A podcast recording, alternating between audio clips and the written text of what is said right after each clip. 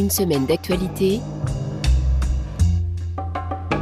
Pierre-Édouard Deldic. Bonjour, 17h10, temps universel, 18h10, heure de Paris, c'est l'heure de nos rendez-vous avec une semaine d'actualité le samedi et le magazine ID le dimanche. Aujourd'hui, nous allons donc revenir sur les grands titres de l'actualité de ces derniers jours.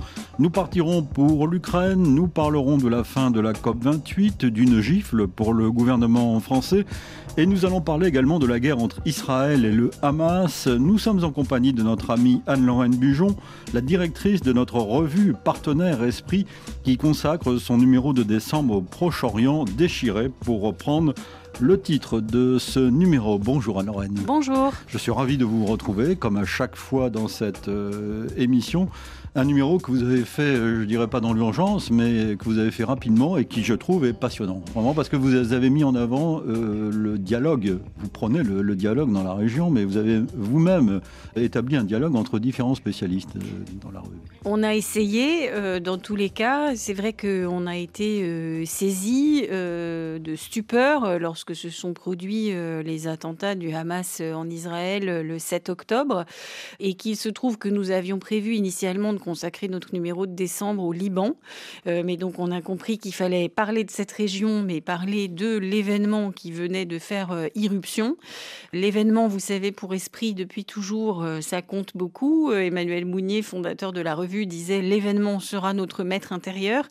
Et on a eu le sentiment là qu'il se produisait un événement hors du commun qui nous appelait, qui nous interpellait, qui demandait un travail de déchiffrage, de compréhension euh, un travail très difficile parce qu'on voit aussi que selon la perspective euh, qu'on avait au départ euh, sur le conflit israélo-palestinien, on ne fait pas forcément la même lecture des événements du 7 octobre. Et là-dessus intervient, sans une minute pour avoir le temps déjà d'essayer d'enregistrer ce qui s'était produit le 7 octobre, la guerre à Gaza, le déclenchement de ces représailles par Israël, ce qui fait qu'il n'y a plus un événement mais deux.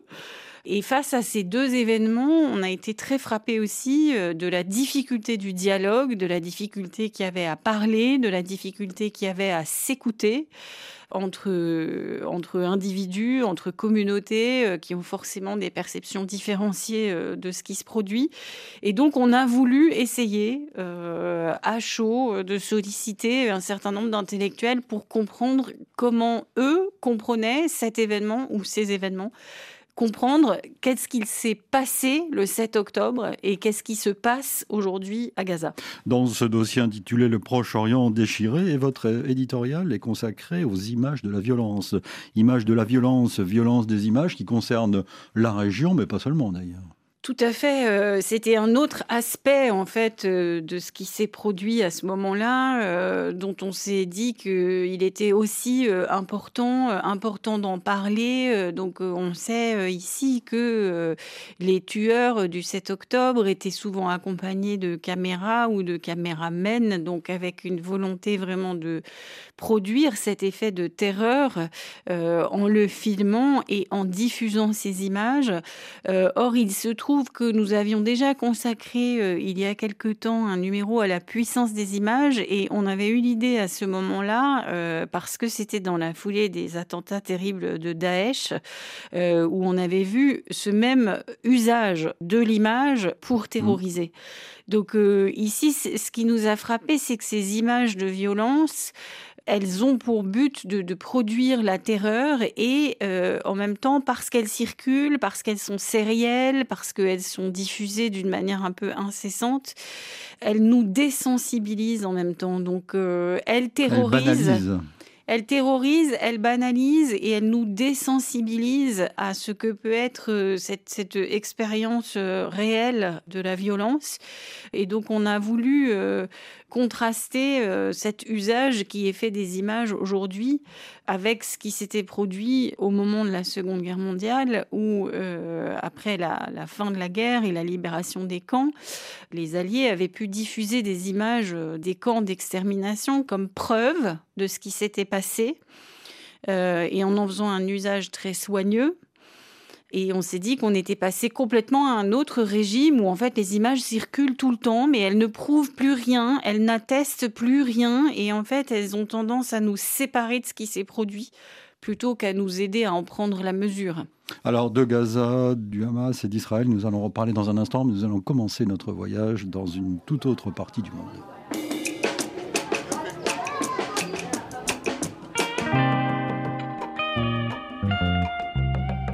7 jours dans le monde. L'Afrique, nous allons partir pour l'Afrique. Il y a 60 ans, le 12 décembre 1963 exactement, le Kenya proclamait son indépendance de l'Empire britannique. Cette lutte pour l'indépendance avait commencé quelques dix années plus tôt à Nairobi, Alban, Tiroir. En 1952, les Mao armés de machettes, se révoltent contre les colons et ceux suspectés d'être leurs collaborateurs. Les autorités britanniques déclarent l'état d'urgence et répriment le mouvement d'insurrection dans la violence. Plusieurs dizaines de milliers de personnes sont détenues dans des camps, plus de 1000 sont pendus. L'Union africaine pour le Kenya est bannie et six figures indépendantistes sont arrêtées, dont Jomo Kenyatta. Les Mao finissent par perdre la guerre sur le terrain, mais continuent la lutte dans les camps de détention, notamment à travers des actions de désobéissance. En 1959, 11 détenus sont battus à mort par des gardes dans le camp de Ola. L'affaire fait débat à Londres et accélère la marche vers l'indépendance du Kenya. L'année suivante, l'état d'urgence est levé, ainsi que l'interdiction qui vise l'Union africaine pour le Kenya. Le parti devient KANU, l'Union nationale africaine pour le Kenya. En 63, la KANU remporte les élections parlementaires. Jomo Kenyatta a entre-temps été libéré, il est alors à la tête du parti. L'indépendance est déclarée en décembre et il devient Premier ministre, puis président un an plus tard lors de la proclamation de la République du Kenya. Anne-Lorraine Bujon, après une nuit de prolongation, les pays du monde entier, ou presque, ont donc approuvé mercredi à Dubaï un compromis qualifié d'historique pour son appel à abandonner progressivement les énergies fossiles. Simon Rosé. Mener une transition hors des énergies fossiles, c'est la phrase de cet accord, celle qui pour la première fois à ce niveau de décision mentionne les combustibles fossiles. C'est autour d'elle que se sont concentrés les échanges ces dernières heures à Dubaï. Importante donc, mais on va regarder le côté sombre. Transition, le terme n'est pas défini. Sa durée, son ampleur ne sont notamment pas précisées. Or, la science est claire, c'est de 43% qu'il faut diminuer les émissions de gaz à effet de serre d'ici 2030, gaz à effet de serre dont la principale origine et la combustion des ressources fossiles. De la même manière, cette bascule pourra se faire à l'aide d'énergies qualifiées de transitionnelles, une tournure de phrase qui désigne le gaz, une ressource fossile. C'était une demande de nombreux États comme la Chine ou les États-Unis. Là aussi, pendant combien de temps, sur quel volume pourra-t-on y faire appel? Le texte ne le précise pas. Il reste également très flou sur les enjeux de financement, comment accompagner les pays qui n'en ont pas les moyens dans cette transition. C'est renvoyé à plus tard. C'est donc un accord ambivalent avec certes un niveau de langage inédit sur les fossiles, mais bien timide sur de nombreux aspects. Et notez aussi que la planète, qui n'a jamais eu aussi chaud qu'en 2023, n'a jamais consommé autant de charbon.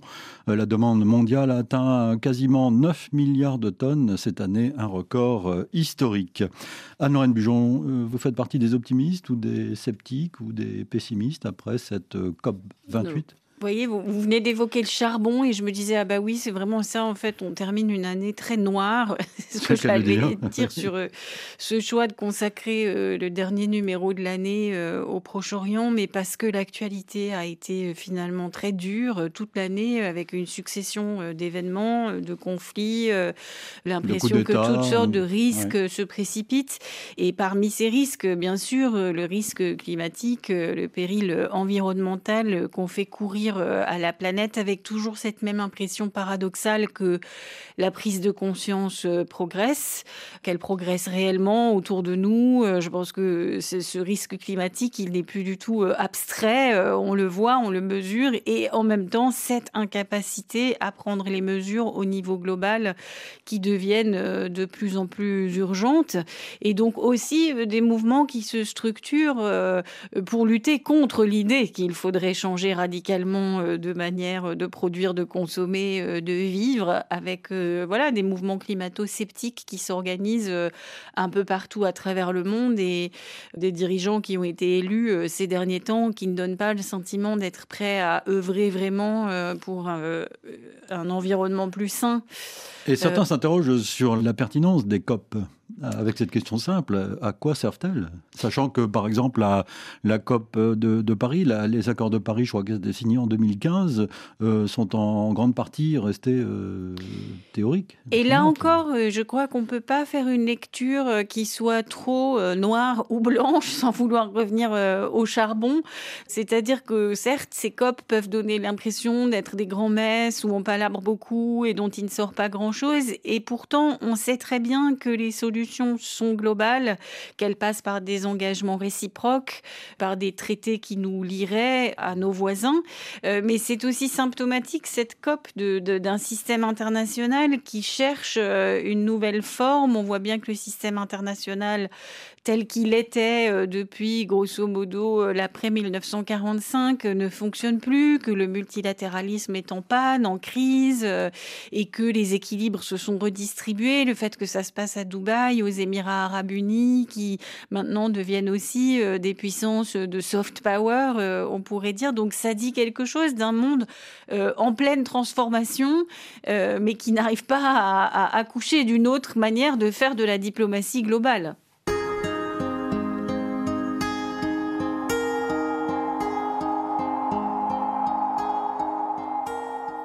Suite d'une semaine d'actualité, Anne-Lorraine, mardi, vous parliez de l'ONU à l'instant, du multilatéralisme, eh bien mardi, il y a eu euh, une écrasante majorité à l'Assemblée générale de l'ONU en faveur d'un cessez-le-feu humanitaire immédiat à Gaza. 153 sur 193 États membres ont voté pour, 23 se sont abstenus, 10 seulement ont voté contre, dont Israël et les États-Unis.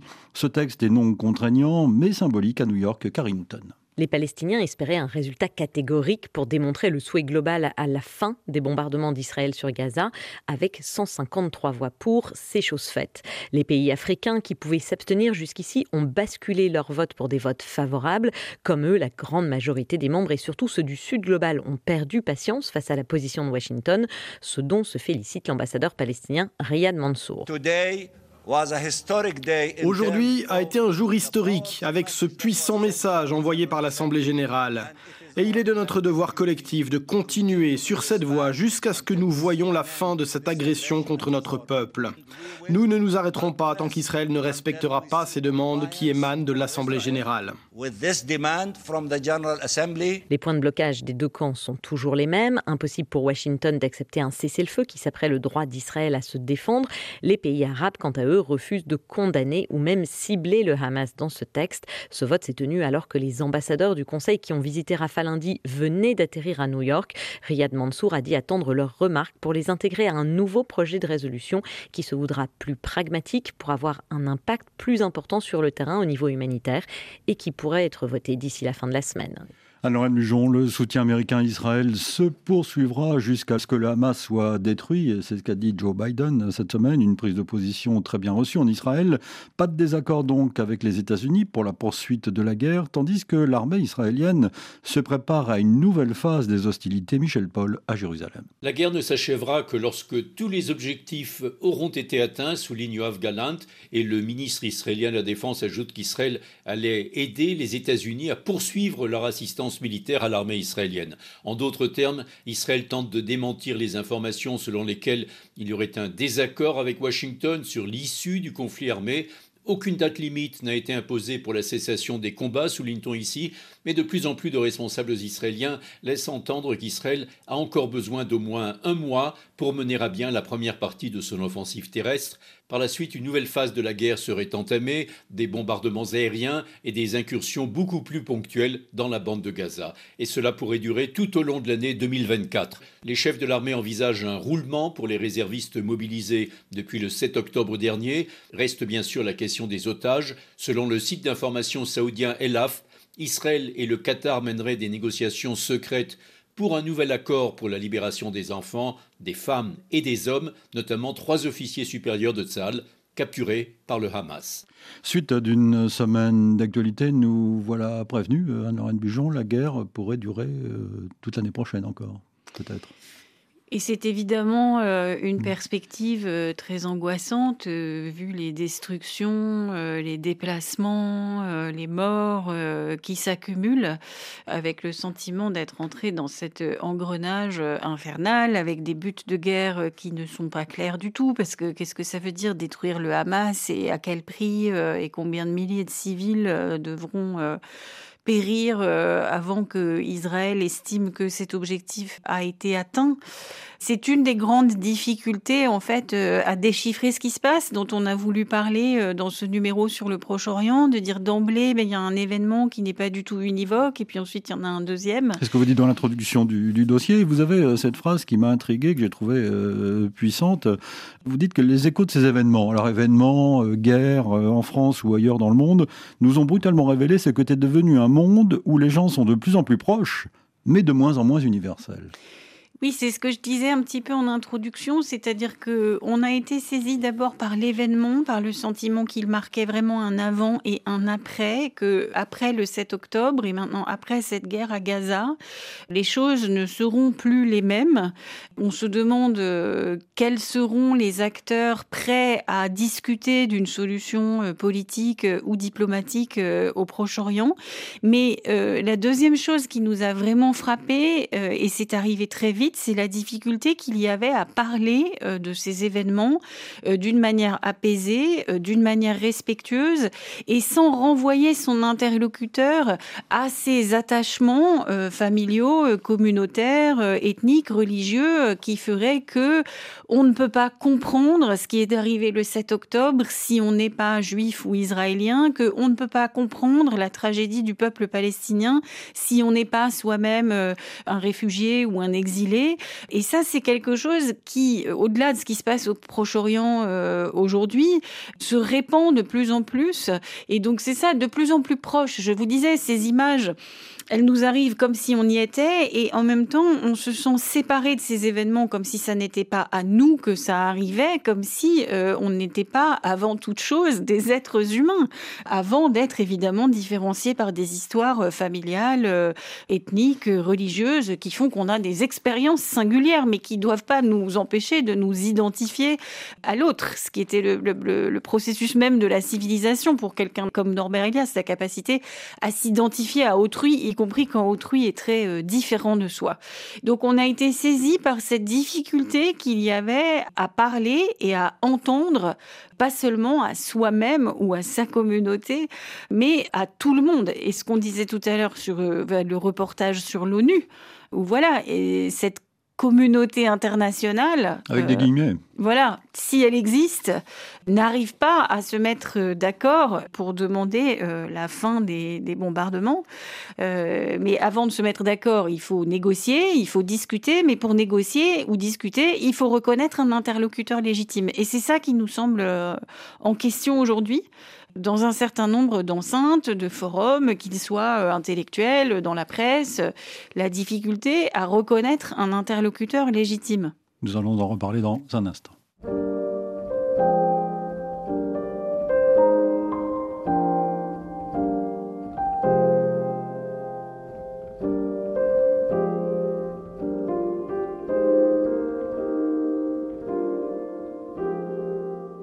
Une semaine d'actualité. Partons maintenant pour l'Ukraine et parlons d'une autre guerre. Anne-Lorraine Bujon, sur le champ de bataille, euh, l'hiver est déjà bien entamé euh, en Ukraine et les forces armées du pays sont au maximum de leur capacité et elles peinent à Kiev. Stéphane la troisième brigade d'assaut de l'armée ukrainienne, issue des rangs des vétérans du régiment Azov, est désormais considérée comme la plus grande, la plus puissante et la plus efficace formation de l'armée ukrainienne. À la fin de l'été, elle a attaqué les tranchées russes dans la région de Bakhmut et repris du terrain aux Russes. Mais début décembre, elle a été retirée du front pour panser ses plaies, reconstituer ses rangs avant de repartir au front en février prochain. Résultat, dans la région de Bakhmut, l'armée ukrainienne perd petit à petit les positions gagnées cet été. L'armée russe multiplie les assauts d'infanterie au prix d'innombrables pertes, mais côté ukrainien, les obus manquent et les soldats engagés depuis des mois peinent à être remplacés par des troupes fraîches. À Kiev, les contacts militaires s'inquiètent du point de rupture et du fait que les autorités ukrainiennes n'aient pas préparé ces derniers mois de lignes de fortification en cas de percée russe. La crainte du rouleau compresseur russe se fait de plus en plus forte et l'engagement des Américains et des Européens est particulièrement scruté du côté de la communauté des militaires et des volontaires qui réclament aux Occidentaux non pas de l'argent, mais du métal, des armes pour réussir à tenir. Parlons maintenant à Lorraine de la visite de Volodymyr Zelensky à Washington. Nouvelle visite pour tenter de convaincre les États-Unis de continuer à aider son pays à se défendre euh, contre la Russie.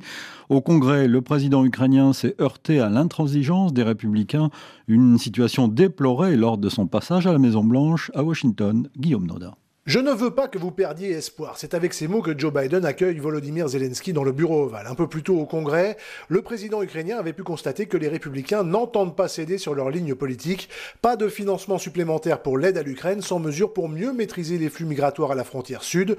Même s'il se dit ouvert à la discussion, Joe Biden explique que la situation met l'Ukraine et ses partenaires en péril. Le monde regarde ce que nous faisons. Nous enverrions un horrible message à l'agresseur et à nos alliés si nous nous désengagions maintenant, et cela nuirait à notre sécurité nationale. Joe Biden parle même de cadeau de Noël à Vladimir Poutine si rien n'est fait d'ici à la fin de l'année. Pour le chef de la minorité républicaine au Sénat, Mitch McConnell, il est pratiquement impossible que la situation se débloque d'ici là. C'est pourtant ce que demande Volodymyr Zelensky. Il est très important que d'ici à la fin de l'année, nous puissions envoyer un très fort signal de notre unité à l'agresseur. L'unité de l'Ukraine, de l'Amérique et de l'Europe et de l'ensemble du monde libre. Faute d'engagement pour le futur, Volodymyr Zelensky repart avec 200 millions de dollars d'armes antiaériennes et de munitions, peut-être la dernière tranche d'aide avant un moment. Avant de vous retrouver, Anne-Lorraine Bujon, notons que jeudi, les dirigeants de l'Union européenne sont donc finalement parvenus à un accord pour l'ouverture de négociations d'adhésion avec l'Ukraine. C'est un véritable coup de théâtre car le Premier ministre hongrois avait annoncé à l'ouverture de ce sommet de Bruxelles qu'il s'opposerait à cette décision. Finalement, Viktor Orban s'est abstenu, ouvrant la voie donc à cette décision très attendue par l'Ukraine à Bruxelles, notre envoyé spécial Daniel Valo. Certains avaient imaginé des discussions pouvant durer plusieurs jours. Il aura suffi finalement de 8 heures pour que Viktor Orban renonce à utiliser son droit de veto. Attention, le Premier ministre hongrois ne fait que s'abstenir. Il reste opposé à l'ouverture de ces négociations et il l'a d'ailleurs répété au cours de la soirée dans une vidéo postée sur les réseaux sociaux. Ouvrir des négociations avec l'Ukraine est une décision totalement insensée, irrationnelle et erronée. Et la Hongrie ne changera pas de position. Malgré tout, 26 autres pays ont insisté pour que cette décision soit prise. La Hongrie ne veut pas partager cette mauvaise décision et s'est donc abstenue aujourd'hui.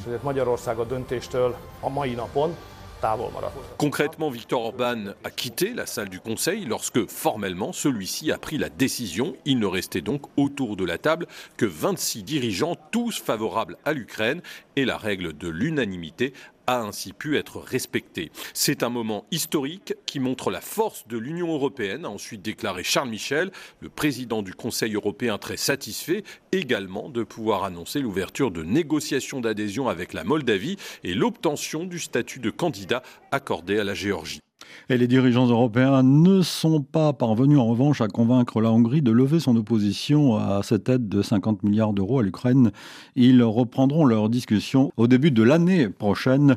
Dans l'actualité, à noter aussi que le Premier ministre pro-européen polonais, Donald Tusk, et son gouvernement ont prêté serment mercredi, mettant officiellement fin à huit ans de pouvoir populiste nationaliste en Pologne. À noter un très intéressant papier de Jean-Yves Potel dans la revue Esprit sur ce changement important en, Pologne. Notez aussi que le gouvernement argentin du président ultralibéral Javier Milei, investi dimanche dernier, a annoncé mardi une forte dévaluation de plus de 50% du peso la monnaie nationale. Suite d'une semaine d'actualité, nous avons la chance d'être toujours en compagnie d'Anne-Lorraine Bujon, la directrice de la revue Esprit, qui consacre son numéro de décembre au Proche-Orient, le Proche-Orient euh, déchiré. Un mot sur ce qui s'est passé euh, en Ukraine, enfin en tout cas à Bruxelles, à propos de l'Ukraine? Oui, et de l'ouverture de négociations donc prochaines Bruxelles, Bruxelles, c'est plutôt la, la, la, bonne nouvelle. donc on craignait beaucoup que Viktor Orban ne bloque et l'aide à l'Ukraine et l'ouverture des négociations d'adhésion, finalement au prix de je ne sais quel marchandage exactement. il a Car marchandage, il y a sans doute Il a accepté de simplement s'abstenir et je pense que c'est très important que ce signal soit donné à l'Ukraine et c'est très important de rappeler que finalement, ce que le régime de Poutine ne pardonnait pas à l'Ukraine, c'est d'avoir voulu s'associer à l'Union européenne à partir de 2014 et c'est bien ça qui avait provoqué l'invasion et l'annexion de la Crimée d'abord et qui nous conduit par étapes euh, jusqu'à la guerre qui ravage l'Ukraine euh, depuis euh, février 2022. Donc ce signal qui était donné à l'Ukraine que du côté de l'Union européenne, on entend, on comprend, on accueille ce souhait d'association entre l'Ukraine et l'Union européenne me semble très important. maintenant, le déroulement de la guerre c'est des moins bonnes nouvelles quand même. Et cela semble réjouir euh, Vladimir Poutine, qui semblait ces dernières heures plutôt ravi. Alors je note à propos de la Russie que l'opposant russe, en revanche, Alexei Navalny, a été extrait de sa prison vers une destination inconnue, c'est ce qu'on a appris hier. Euh, un déplacement qui pourrait signifier son transfert vers un pénitencier aux conditions encore plus dures. Oui, et il est en très mauvaise santé, c'est ce que disent euh, ses avocats. Euh, et il n'est pas le seul, donc il faut rappeler le nombre de prisonniers politiques détenus en Russie. Et voilà, et pendant ce temps-là, Vladimir Poutine annonce, ravi, qu'il se présente pour un cinquième mandat, puisqu'il pourrait maintenant être président de la Fédération de Russie à vie. Et je pense naturellement se frotte les mains euh, de ce qui se passe au Proche-Orient parce que ça a détourné l'attention internationale euh, de la guerre euh, en Ukraine, alors même que je pense que pour comprendre ce qui se passe, c'est sans doute une bonne idée de faire le lien entre ces enchaînements de conflits.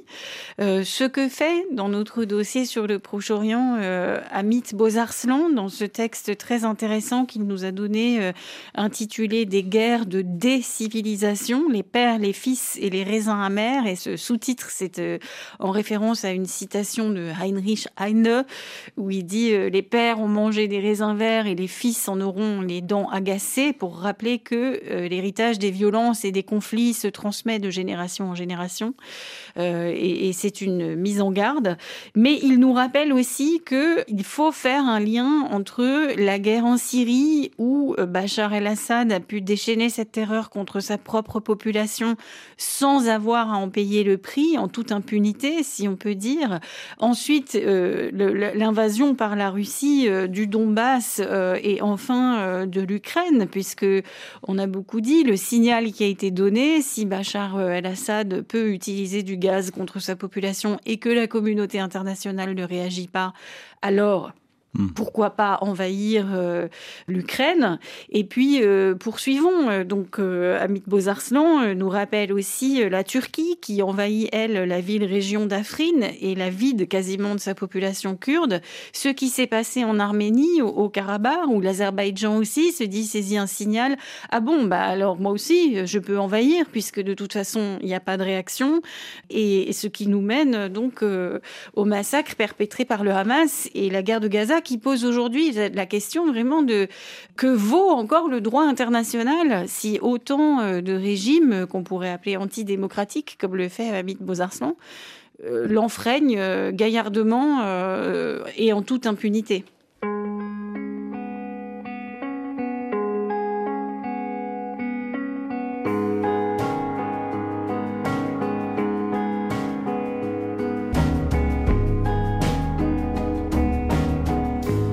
7 jours en France. Arrêtons-nous en effet un instant en France, à Lorraine Bujon, avant de reparler d'Israël et de la guerre d'Israël contre le Hamas. France avec un événement qui a secoué le landerneau, comme on dit, le monde politique lundi, c'est-à-dire le rejet avant examen du projet de loi immigration par les députés. Gérald Darmanin a présenté sa démission à Emmanuel Macron, qu'il a refusé dans la soirée. À cinq voix près, la motion de rejet préalable du texte, portée par les écologistes, a été adoptée avec les voix des oppositions euh, unies, coupant court à tout débat sur le fond du texte, porté par le ministre de l'Intérieur, Éric Chorin. 170 contre 265. L'Assemblée nationale a adopté. Le projet de loi. Les cris de joie des députés des oppositions à l'annonce des résultats du vote par la présidente de l'Assemblée, Yael Braun-Pivet. La motion de rejet a rassemblé 270 voix, faisant le plein de voix à gauche, c'était acquis, mais aussi à l'extrême droite avec le Rassemblement national. 40 députés les républicains apportant également leur contribution à droite. À l'arrivée, pour le communiste Fabien Roussel, c'est un peu la chronique d'un échec annoncé. Ben Aujourd'hui, on a assisté à un gouvernement qui a voulu courir derrière la droite et l'extrême droite pour euh, obtenir une majorité et qui, à la fin, se fait trahir par euh, la droite et l'extrême droite, en créant un climat de haine et de racisme dans le pays. Tant pis pour eux, les Français ils préfèrent toujours l'original à la copie. Et le gouvernement, à la fin, il se prend les pieds dans le tapis et puis euh, il est battu. Et du côté de l'original, Marine Le Pen ne peut que se réjouir de cette mise en minorité du gouvernement. Nous sommes euh, ravis que euh, cette motion ait abouti. Alors c'est sûr, euh, à force d'utiliser le 49.3, la majorité avait oublié qu'elle ne l'était pas majoritaire. Eh bien, aujourd'hui, elle vient de se rendre compte qu'elle est véritablement une minorité. Minoritaire, à 5 voix près, alors que 9 députés de la majorité, dont 5 macronistes, n'ont pas pris part au vote. Vous écoutez Réfi, vous avez raison. Suite d'une semaine d'actualité, cet événement euh, politique euh, français vous a intéressé, Il faut dire qu'il est important dans Eh ben, la il vie nous politique. intéresse à plusieurs titres. Bon, je crois que là, on est vraiment dans une situation qui rend très visible la, la crise politique, mais qui, en fait, euh, s'annonce depuis des mois, puisque, ben, on le sait, euh, ce gouvernement euh, n'a pas de majorité à l'Assemblée nationale, donc il a beaucoup de mal à faire passer ses différentes euh, propositions. Il s'en est tiré jusque-là en utilisant beaucoup le 49.3. Mais sur cette loi immigration, qui était la loi du ministre de l'Intérieur, qui jouait un peu son crédit politique, voilà, on voyait cette volonté d'aller chercher des voix plutôt à droite, en suivant les républicains pour faire un texte qui soit très ferme. Donc on a vu toutes les limites de ce système qui ne marche pas, mais je crois que le rejet est aussi très difficile à lire en réalité, parce que on a des gens qui rejettent cette loi pour des raisons diamétralement opposées, euh, le Rassemblement national parce qu'il ne la trouve pas euh, assez dure, et la gauche au contraire parce qu'elle se scandalise de son caractère euh, répressif. Et je trouve que c'est quand même assez difficile à lire pour les Français. Alors on voit des indices de ce qui se passe. Les républicains ont choisi d'emboîter le pas euh, au Rassemblement national avec un message très dur sur euh, qui associe l'immigration à l'insécurité euh, et qui instrumentalise euh, totalement cette question. Donc euh, malheureusement, ça ne fait que confirmer euh, cette cette montée des idées d'extrême droite qui se répandent très largement dans la société française et c'était l'objet, vous vous souvenez peut-être de notre numéro d'octobre, nommer Mhm. l'extrême droite et qu'il faut bien nommer et voir cette idéologie quand elle se présente de cette façon. Mais donc, euh, à part dire que nous sommes maintenant dans un état de crise généralisée où on mesure à nouveau à quel point ce gouvernement n'a pas de majorité et qu'il ne reste plus que cet hypercentre et un bloc extrême euh, à droite euh, et une gauche que beaucoup qualifient d'extrême euh, aussi. C'est une situation qui me semble avant tout très euh, malsaine en fait pour le sentiment que peuvent avoir les Français que leur pays a besoin d'être gouverné, qu'il a besoin d'avancer et que c'est devenu euh, très difficile. En tout cas, cette question sera débattue en commission mixte paritaire, euh, comme on dit lundi, c'est-à-dire par une délégation du Sénat, une délégation de l'Assemblée nationale. Le texte du Sénat qui avait été approuvé, qui était sur cette loi et qui était plus dur, servira d'ailleurs de base à ces discussions. hein. Donc, c'est-à-dire que dès le départ, la loi, le projet de loi, c'est un projet de loi plus dur que celui qui devait être présenté à l'Assemblée nationale, qui sera l'étude. C'était un projet de toute façon qui était demandé par la droite comme, comme gage un peu euh, au gouvernement euh, et avec une sorte de pacte tacite de travailler avec le gouvernement s'il voulait bien de cette loi, mais euh, d'une droite qui court derrière l'extrême droite. Alors revenons à ce dossier, euh, le Proche-Orient déchiré, c'est son titre. Euh, dans le dernier numéro de la revue, euh, le numéro de décembre, le dernier numéro en date, je note un entretien avec le grand spécialiste de la société israélienne, Alain Dikoff, qui explique que le désarroi d'Israël est comparable à celui des Américains après le- les attentats du World Trade Center ou de Washington, ou, le- ou les attentats du Bataclan en France en 2015. Oui, il rappelle aussi les chiffres et ce petit détour par les chiffres euh, est assez euh, utile de bien nous dire que 1200 victimes rapportées à la population d'Israël, c'est l'équivalent de 8300 personnes tuées en France. donc il faut se souvenir du sentiment de traumatisme qu'on a eu quand 240 personnes sont mortes au Bataclan pour prendre un peu la mesure de cet événement. Mais je crois que Alain Diekoff, dans cet entretien très précis qu'il nous a donné, permet de faire comprendre d'autres choses que euh, il y a le choc euh, de la violence, la sidération de cette violence avec cet usage délibéré de la cruauté euh, qui rappelle aussi une dimension génocidaire mm. de cette violence tournée contre les femmes. Et on parle beaucoup en ce moment de, de la question des violences sexuelles, par exemple.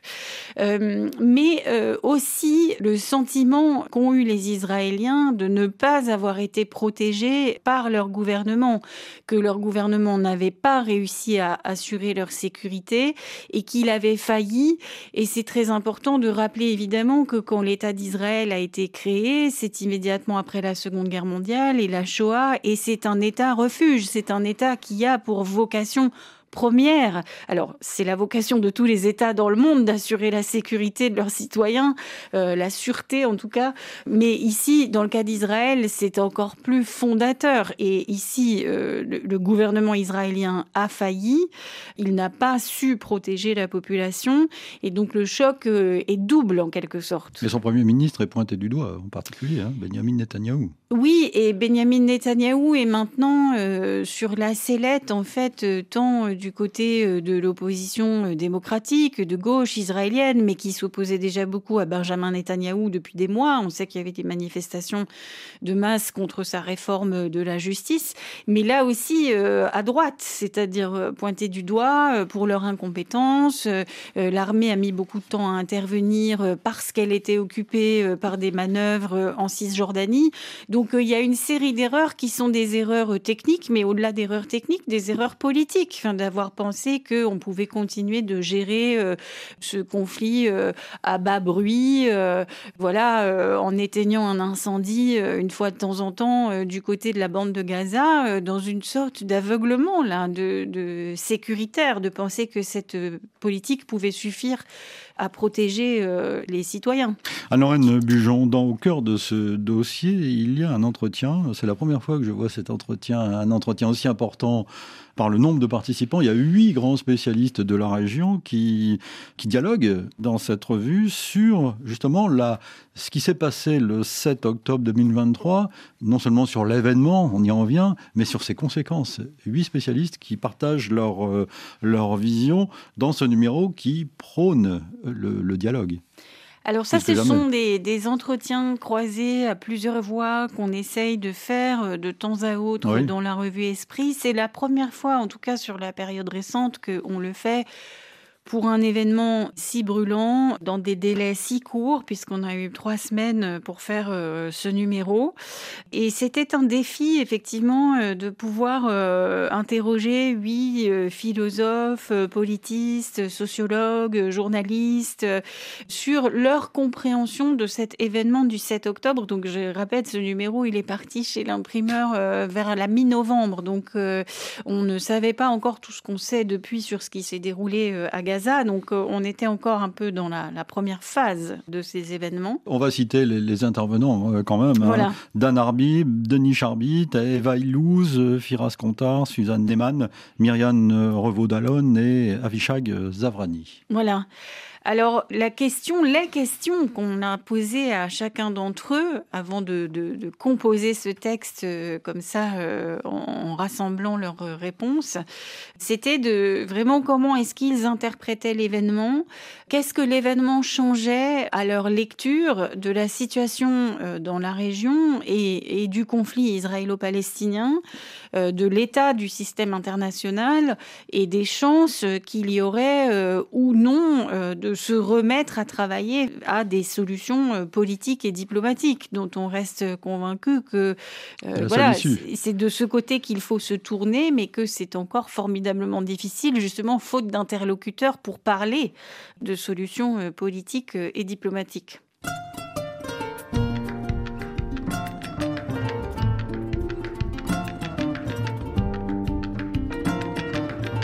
Pour nous écrire par courriel, semaine.actu.rfi.fr. Notre adresse électronique donc, merci pour vos messages. Continuez bien sûr à nous écrire. Je salue aujourd'hui Day et Samy à Kinshasa, Koli, Mathias et Ibrahima à Dakar.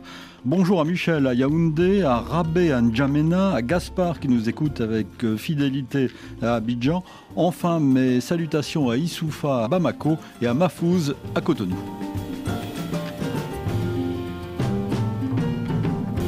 7 jours en Afrique. Partons en effet pour l'Afrique. Anne-Lorraine Bujon, c'est un nouveau rebondissement dans l'interminable bras de fer juridique qui oppose Ousmane Sonko à l'État, au Sénégal bien sûr. Mercredi, le tribunal de grande instance de Dakar a ordonné la réinscription de l'opposant sur les listes électorales. Correspondance alors de Léa Lisa Westerhoff. À 9h pile, dans une courte décision lue à voix haute, le juge a annulé la radiation d'Ousmane Sonko du fichier électoral. Le juge a estimé qu'il y avait une erreur dans l'application de la loi. La notification de la radiation n'avait pas été remise à Ousmane Sonko en personne. L'opposant se voit ainsi rétabli dans ses droits civiques. De nouveau inscrit sur le fichier électoral, il peut être candidat à la présidentielle. Pour les partisans d'Ousmane Sonko, c'est une victoire inespérée, alors qu'il y a tout juste un mois, la Cour suprême avait dit l'inverse. Maître Étienne Dion salue le courage du juge. Le juge Rachid Dion est entré dans l'histoire et il n'a fait que rendre le droit. On me dira qu'il n'y a rien d'extraordinaire, mais au Sénégal, c'est extraordinaire, pour ne pas dire que c'est exceptionnel. Mais si c'est une bataille de gagner, elle n'est pas terminée, comme le rappelle l'avocat de l'État, Maître El Hadj Diouf, qui promet de saisir la Cour suprême. Nous allons faire un pourvoi en cassation, donc moi je ne vois pas pourquoi on jubile. Le combat continue, nous restons confiants. Parce que le dernier mot ne revient pas au tribunal de Dakar. Le dernier mot revient à la Cour suprême. Que va-t-il se passer désormais? Ousmane Sonko va-t-il pouvoir constituer son dossier et récupérer les fiches qui servent à inscrire les parrainages dont il a besoin pour être candidat, comme l'y autorise la décision du tribunal de Dakar? L'administration lui avait refusé jusqu'à présent, estimant que le jugement n'était pas définitif. Or, il reste 12 jours à peine pour déposer les dossiers de candidature à la présidentielle devant la Cour constitutionnelle. Au Mali, pas de répit à Tombouctou, alors que le JNIM, le groupe de soutien à l'islam et aux musulmans lié à Al-Qaïda, semblait vouloir alléger le blocus qu'il impose à la ville depuis début août. Les djihadistes ont annoncé au contraire qu'ils maintiennent leur embargo. De nouvelles exactions attribuées à l'armée malienne et au groupe russe Wagner ont également été rapportées dans la région David Bachet. Il y a deux semaines, des camions en provenance d'Algérie entraient à Tombouctou. Cela n'était plus arrivé depuis quatre mois. Les habitants voulaient croire à une dynamique positive et durable, mais le JNIM a douché leurs espoirs. Dans un communiqué diffusé lundi, les djihadistes réaffirment leur blocus total sur la ville et mettent en garde les populations contre les recrutements dans les rangs ennemis, à savoir l'armée malienne et ses supplétifs de Wagner. Fin septembre déjà, des notabilités locales avaient obtenu un allègement de l'embargo. Le JNIM avait fait volte-face moins d'une semaine plus tard. Aujourd'hui, Tombouctou reste donc sous blocus, mais la ville n'a jamais totalement cessé d'être approvisionnée. Des marchandises arrivent, principalement par voie fluviale. Alors que les djihadistes refusent de desserrer les taux, l'armée malienne et le groupe Wagner poursuivent leurs opérations près de Tombouctou, comme à Arlal il y a une semaine avec des frappes aériennes, ou près de Léré lundi avec une action terrestre. Plusieurs sources sécuritaires et civiles locales déplorent des civils tués et des bâtiments détruits. L'armée n'a pas répondu aux sollicitations de RFI. Il y a quelques jours, les responsables municipaux d'Arlal ont appelé les populations qui avaient fui à revenir, précisant que les autorités régionales avaient présenté leurs condoléances aux familles des victimes. Suite d'une semaine d'actualité, pour noter que le Niger toujours sous sanction de la CDAO, plus de quatre mois après les avoir mis en place, l'organisation sous-régionale réunie dimanche dernier à Abuja a décidé de maintenir la pression sur la junte nigérienne. La CDAO ne ferme toutefois pas la porte au dialogue avec Niamey. Avant de vous retrouver à Lorraine Bujon, partons pour le Burkina Faso maintenant, où le capitaine Ibrahim Traoré a annoncé une intensification de la guerre contre le terrorisme dans les semaines à venir.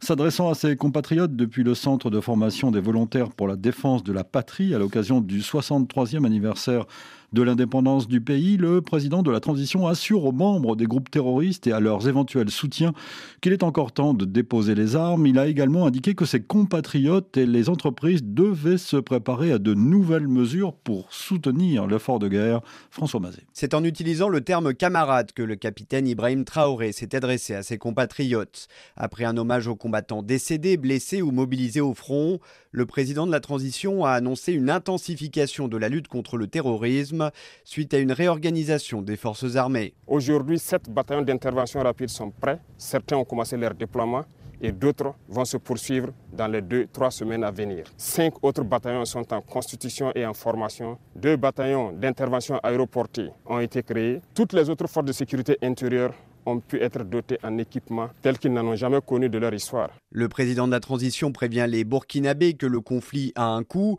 et qu'ils doivent se préparer à consentir à de nouveaux efforts. Il y aura certaines mesures qui seront prises, ça va toucher les travailleurs du public et du privé et aussi les entreprises sur leur intérêt brut. Le taux sera fixé, mais cela doit nous permettre de pouvoir augmenter premièrement la prime de nos vaillants VDP d'au moins 35% et aussi de les assurer une certaine assurance vie. Sur un autre sujet, le capitaine Ibrahim Traoré promet une intensification de la production agricole et de la transformation sur place. Des moyens seront mis à la disposition des producteurs pour que l'autosuffisance alimentaire soit une réalité en 2024, assure-t-il. Suite à fin d'une semaine d'actualité, le Proche-Orient déchiré, tel est donc le titre de ce dossier du mois de décembre à Lorraine Bujon. Euh, j'y note un, un, papier euh, intéressant pour le moins de Joseph Baou, qui est professeur à l'Université de Beyrouth, euh, politiste, sur les conséquences géopolitiques, cette fois, de ce conflit entre Israël et le Hamas après cette journée du tragique du 7 octobre. je voudrais qu'on termine cette émission, qui est la dernière avant Noël, en plus, avec une note plus légère. Il faut préciser, je le répète avec plaisir à chaque fois, que Esprit, c'est la revue papier et c'est aussi un site et ce sont aussi des podcasts. Voilà, c'est un site et on internet. y parle d'autre chose que des horreurs du monde. C'est un site internet sur lequel on retrouve plusieurs choses et on a bien sûr suivi sur toutes ces questions d'actualité, d'actualité très dure dont on a parlé. Donc publié aussi un papier de Jihan Sfer euh, sur la tragédie de la Nakba et comment elle éclaire ce qui se passe aujourd'hui. Euh, un nouvel article de Bernard Chapdelaine sur l'Ukraine. Mais euh, puisque on s'approche vers la fin de l'année, je voulais signaler un article et un podcast qui me semble très intéressant sur l'actualité culturelle de cette fin d'année euh, d'abord, un très bon article de Jean-François Boutor sur la grande exposition Marc Roscoe qui est actuellement euh, à la Fondation Louis Vuitton et la grande exposition sur Nicolas de Stahl. Et donc, il rapproche le travail de ces deux peintres majeurs euh, du XXe siècle et la façon dont il cherche à approcher, à effleurer la transcendance et notamment par un travail sur la couleur. Donc, très beau texte. Et puis, un podcast vraiment très intéressant et différent et décoiffant. donc, dans notre collection euh, au grand jour, donc qu'on trouve en accès libre sur le site internet euh, de la revue euh, Esprit. Hélène Munier, qui est historienne de l'art, a interrogé l'astrophysicien Jean-Pierre Luminet, qui vient de consacrer un livre à la peinture de Vincent Van Gogh. Et donc ce podcast s'intitule D'où vient la lumière qui brille dans le ciel? Et on y découvre que cet astrophysicien, Jean-Pierre Luminet, est également musicien et pianiste. On l'entend jouer de la musique dans ce podcast qu'il est aussi poète, qu'il a un grand intérêt pour la lumière et il nous explique dans le podcast beaucoup mieux que je ne pourrais jamais le faire pour vos auditeurs. D'abord, d'où vient la lumière qui brille dans le ciel? Et moi, je l'ignore. Et pourquoi euh, le travail de recherche d'un astrophysicien s'apparente aussi au travail de recherche euh, musicale ou poétique des pianistes ou des poètes? Donc, esprit, la revue, le site, les podcasts et une lettre. Et la lettre, le mot d'esprit qui part tous les vendredis soirs et qu'on consacre euh, cette semaine à un choix de livres, euh, dix livres qui ont été lus par Esprit en 2023 et je vous laisse euh, les découvrir. Des livres de référence sans doute. Je note aussi un article d'une certaine Anne Dugin que nos auditeurs connaissent bien sur un écrivain italien. Et voilà, qui elle aussi évoque un livre qui apparemment mérite largement d'être lu, un livre sur la ville de Rome, Rome fugitive de Carlo Lévy, que l'on connaît mieux comme euh, étant l'auteur de Le Christ s'est arrêté à, Éboli. Et apparemment, cette évocation de la beauté de Rome est tout à fait euh, extraordinaire. Merci Anne-Lorraine Bujon. Le numéro de décembre de la revue Esprit s'intitule Le Proche-Orient déchiré. On attend déjà le numéro du mois de janvier, mais on va vous laisser le, faire quand même. On se retrouve nous au mois de janvier. Avec grand plaisir. Pour la suite de nos aventures radiophoniques. Plaisir euh, partagé. Une semaine d'actualité réalisée par Steven Esley. Rendez-vous la semaine prochaine pour le premier des deux volets d'une année d'actualité, notre hors-série euh, traditionnelle. Mais auparavant, rendez-vous demain pour le magazine ID à cette même heure et nous parlerons géographie et plus particulièrement de géohistoire avec le maître en la matière, Christian Gratalou. Nous vous offrirons un voyage dans l'espace et le temps demain dimanche à 17h10 temps universel, 18h10 heure de Paris. Bon week-end, bonne semaine, dans un instant un nouveau journal sur RFI.